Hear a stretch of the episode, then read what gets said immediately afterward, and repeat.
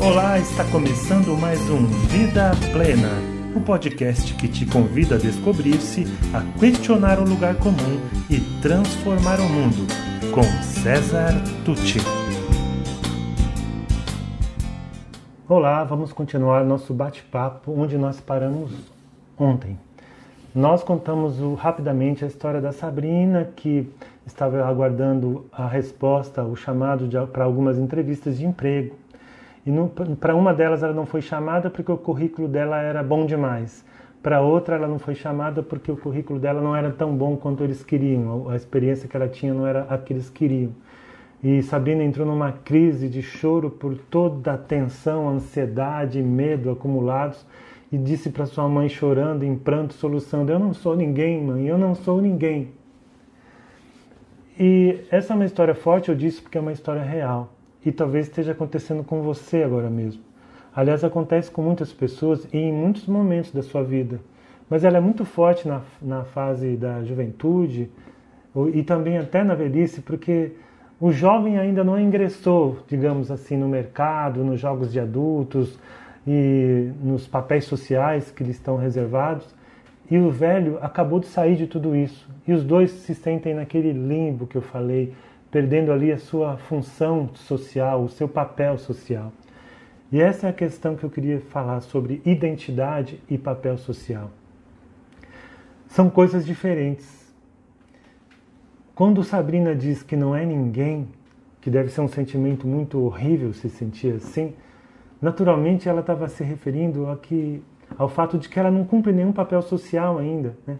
Ela ainda não tem um emprego, ela ainda não tem uma carreira, ela ainda não se firmou na, na questão profissional, ela ainda não formou uma família, enfim, os papéis sociais que são esses os estabelecidos pela nossa sociedade, o de estudante, o de profissional, o de pai, o de mãe, o de empresário ou o de profissional, empregado, seja em que ramo for.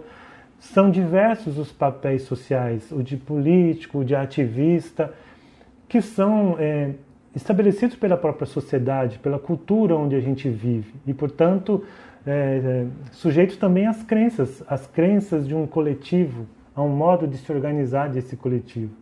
E, portanto, é muito importante lembrar, viu, Sabrina, viu você que está me ouvindo, Sabrina de qualquer idade, que você é muito maior do que qualquer papel social que você pudesse estar desempenhando.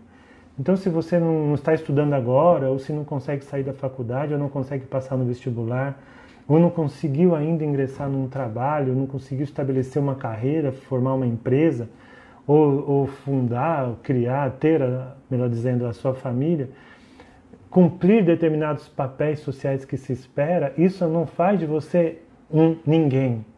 Não, você é um alguém nós, nossa identidade, nossa essência, o ser humano que, ser humano que somos é maior do que papel, qualquer papel social e é bom que a gente não confunda para a gente não se sentir como a Sabrina. Bom, dito isso, se eu estou dizendo que você não é ninguém como a, a, a Sabrina se sentia, uma ninguém, não, você é um alguém. Resta a gente agora conversar, ok, você é alguém, mas quem? Quem é você? Será que você saberia responder para mim quem é você? Não para mim, será que você conseguiria responder para você quem é você? Parece uma coisa fácil, uma coisa óbvia e uma coisa intuitiva.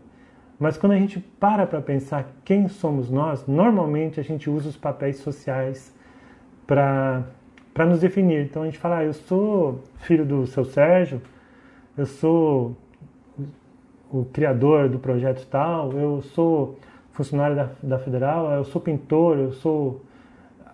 É, raramente eu sei dizer quem realmente eu sou, qual, quais são os meus valores, qual a minha filosofia de vida, aquilo que realmente desejo, aquilo que real, realmente penso, aquilo que real, realmente sonho, aquilo que eu quero deixar de legado, aquilo que são meus pontos fortes, aquelas que são minhas inteligências mais desenvolvidas, aquele que é o meu perfil comportamental, a maneira como geralmente eu me, me comporto diante das situações, como eu reajo diante das situações, coisas ligadas então à minha identidade essencial e não ao meu papel social. Portanto, se ficar isso bem claro para você, você nunca mais vai poder dizer eu não sou ninguém. Você é alguém, como eu sou, como todos são. E nesse momento é muito importante que a gente tenha claro quem somos nós, porque há um, um, um fundamento muito importante que eu preciso amarrar com essa questão. Os resultados que a gente obtém na vida depende daquilo que a gente faz. Aquilo que eu faço depende daquilo, de como eu vejo a vida, como eu vejo o mundo, da, daquilo que eu vejo em sentido de visão. Que visão eu tenho da vida, que visão eu tenho do mundo. O tipo de visão que eu tenho do mundo, se eu vejo o mundo como um algoz e me vejo como vítima, eu vou agir de um jeito. Se eu, me vejo, se eu vejo o mundo como uma oportunidade e me vejo como protagonista, eu vou reagir de outro jeito diante das dificuldades, inclusive essas dificuldades que eu falei ontem, que é aquela em que você não consegue mudar de fase. Né? Então, eu te pergunto, como é que você se vê? Porque da maneira como você se vê, vai, de vai depender as coisas que você vai fazer, a maneira como você vai reagir, os resultados que você vai obter. Isso é muito, muito importante. E a maneira como a gente vê, ela está impregnada de crenças. É como esse óculos que eu estou usando aqui, ele é transparente, o vidro, né? Mas eu, então eu vejo tudo com as cores normais.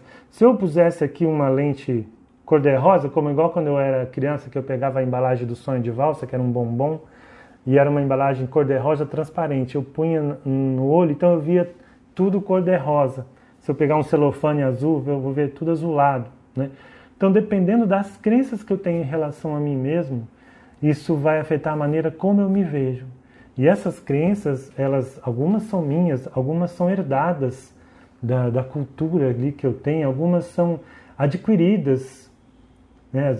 Até meus pais me ajudam a, a colocar lentes nesse óculos, cor nas lentes desse óculos, e influi na maneira como eu me vejo. Aliás, isso é um recado muito importante para o pai, para a mãe, para o educador, por muito tempo você exerce uma função que Winnicott chamava de especular. Especular vem de espelho. O seu filho, no início da vida, ele se vê pelos seus olhos, ele se vê como você o vê. E se você o vê com excesso, excessiva crítica, excessivo controle, dizendo para ele que ele não é capaz, que ele é um desastrado, que ele é um burro, às vezes a gente usa termos infelizes assim, às vezes isso vai ajudar a colorir as lentes do óculos do seu filho e ele começa a se ver assim, como alguém incapaz, inseguro, que não tem futuro. Então é algo que a gente tem que pensar. Por outro lado, isso não tem que ser algo absoluto. Se a gente de alguma maneira incorporou crenças assim, a gente tem também como se libertar dessas crenças. E a gente vai conversar sobre tudo isso aqui nos próximos episódios. Né? Eu pretendo falar um pouco mais sobre essa questão parental dos pais, mas também falar um pouco sobre a questão da, de como eu posso te ajudar, como você pode se ajudar a se conhecer melhor. Existem ferramentas, existem instrumentos, e existe algo muito, muito que não depende de nenhum, nenhum equipamento, nenhum instrumento, que é você parar para pensar, abrir espaço para o silêncio, para entender quem você é. Então, se você quer conversar sobre tudo isso, eu espero você no, no episódio de amanhã. Eu peço para você que passe para outras pessoas que possam se interessar por esse assunto. Ele está esquentando agora, vai ficar cada vez melhor.